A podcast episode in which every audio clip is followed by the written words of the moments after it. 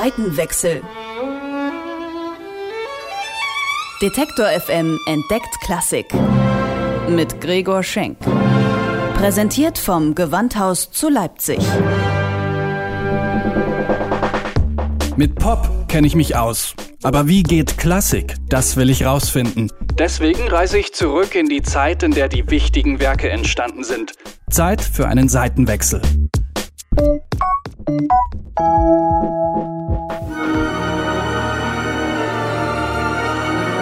Philosophie, Literatur, Malerei. Viele Komponisten haben ihre Inspiration in den verschiedensten Künsten gefunden.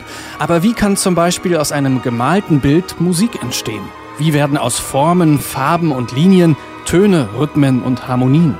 Schauen bzw. hören wir uns doch mal die Fresken des Piero della Francesca an.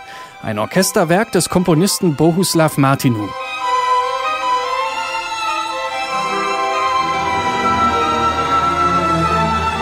Bohuslav Martinu kommt 1890 in einer tschechischen Kleinstadt zur Welt, als Sohn eines Türmers.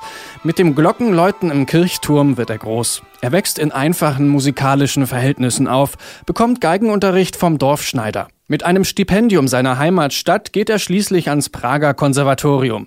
Sein Musikstudium betreibt er dort mehr oder weniger ernsthaft, sagt Gewandhaus-Dramaturgin Ann-Kathrin Zimmermann. Ernsthaft, naja, den Dozenten war es offensichtlich nicht ernsthaft genug. Er ist mehrfach auch vom Konservatorium ausgeschlossen worden, weil er offensichtlich so ein bisschen ein Querschläger war und Nonkonformist auf sympathische Weise, so würde man aus heutiger Sicht sagen. Und dann letztlich auch, dass er darin kulminiert, dass er auch durchs Examen gefallen ist. Entscheidend ist das anschließende Kompositionsstudium in Frankreich. In Paris der 1920er taucht Martinou in die Welt der impressionistischen Musik ein und saugt auch die neuesten musikalischen Strömungen auf.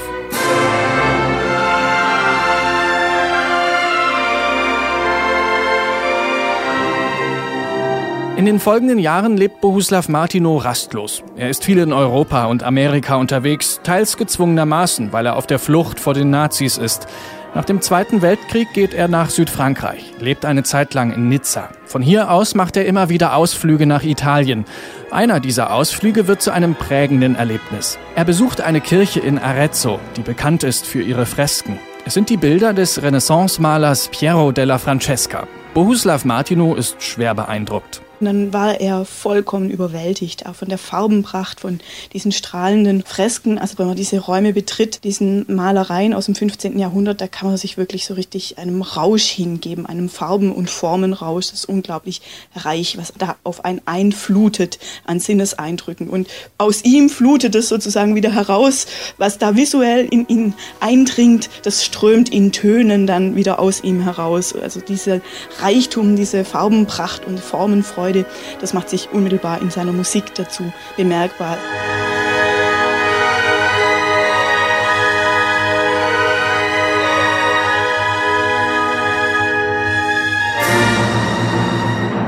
Inspiriert von dieser Farbenpracht schreibt Martinu eines seiner bekanntesten Orchesterwerke. Konkret bezieht er sich auf eine Geschichte, die in diesen Fresken erzählt wird. Die Geschichte vom Heiligen Kreuz. Man sagt, Piero della Francesca ist der Philosoph unter den Renaissance-Malern.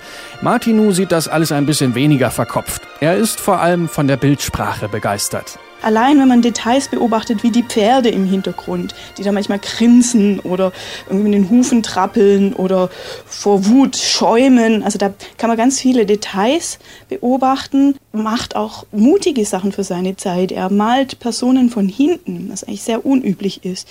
Ihm geht es also wirklich um eine Nähe zu den dargestellten Persönlichkeiten, nicht um eine Stilisierung mit Goldgrund und in starren Formen sondern um etwas, was wirklich lebendig ist. Und das ist, glaube ich, auch das, was Martinu fasziniert, dass das alles so lebt. Das Lebendige spielt sich bei Martinu vor allem in den Harmonien ab. Einen besonderen Part übernimmt dabei die Piccolo-Flöte. Im Gewandhausorchester der Part von Tünde Mollner-Grebling. Ich muss ein anderes Motiv spielen als alle anderen. Es ist so mein eigenes Motiv. Es ist relativ hoch, es ist sehr kurz, sehr glänzend, so wie eine Glocke.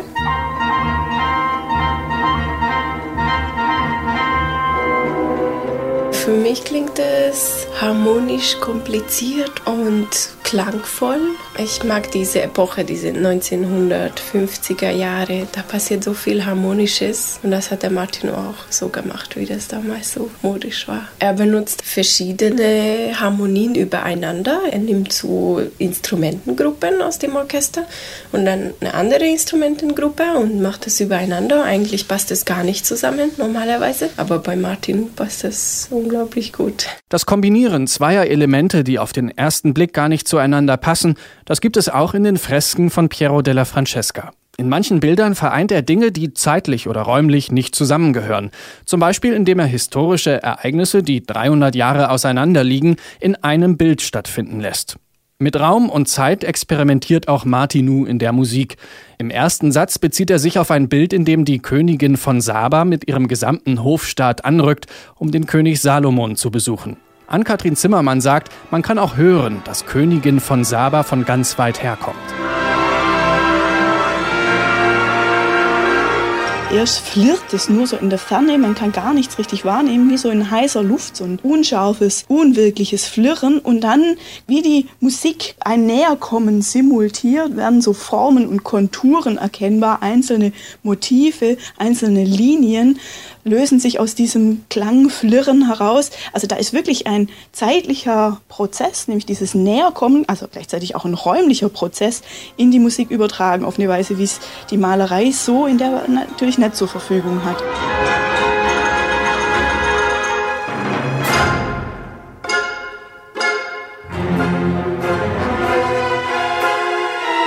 Martinus musikalische Fresken sind nicht die Illustration einer Illustration. Er ahmt die Fresken nicht einfach nur nach. Er verarbeitet seine visuellen Eindrücke in der Welt der Musik. Man kann sich die Bilder beim Hören natürlich vor Augen halten. Vielleicht aber sorgt die Musik auch dafür, dass im Kopf ganz neue Bilder entstehen.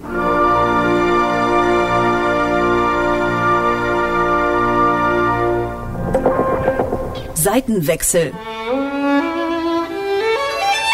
Detektor FM entdeckt Klassik mit Gregor Schenk. Präsentiert vom Gewandhaus zu Leipzig.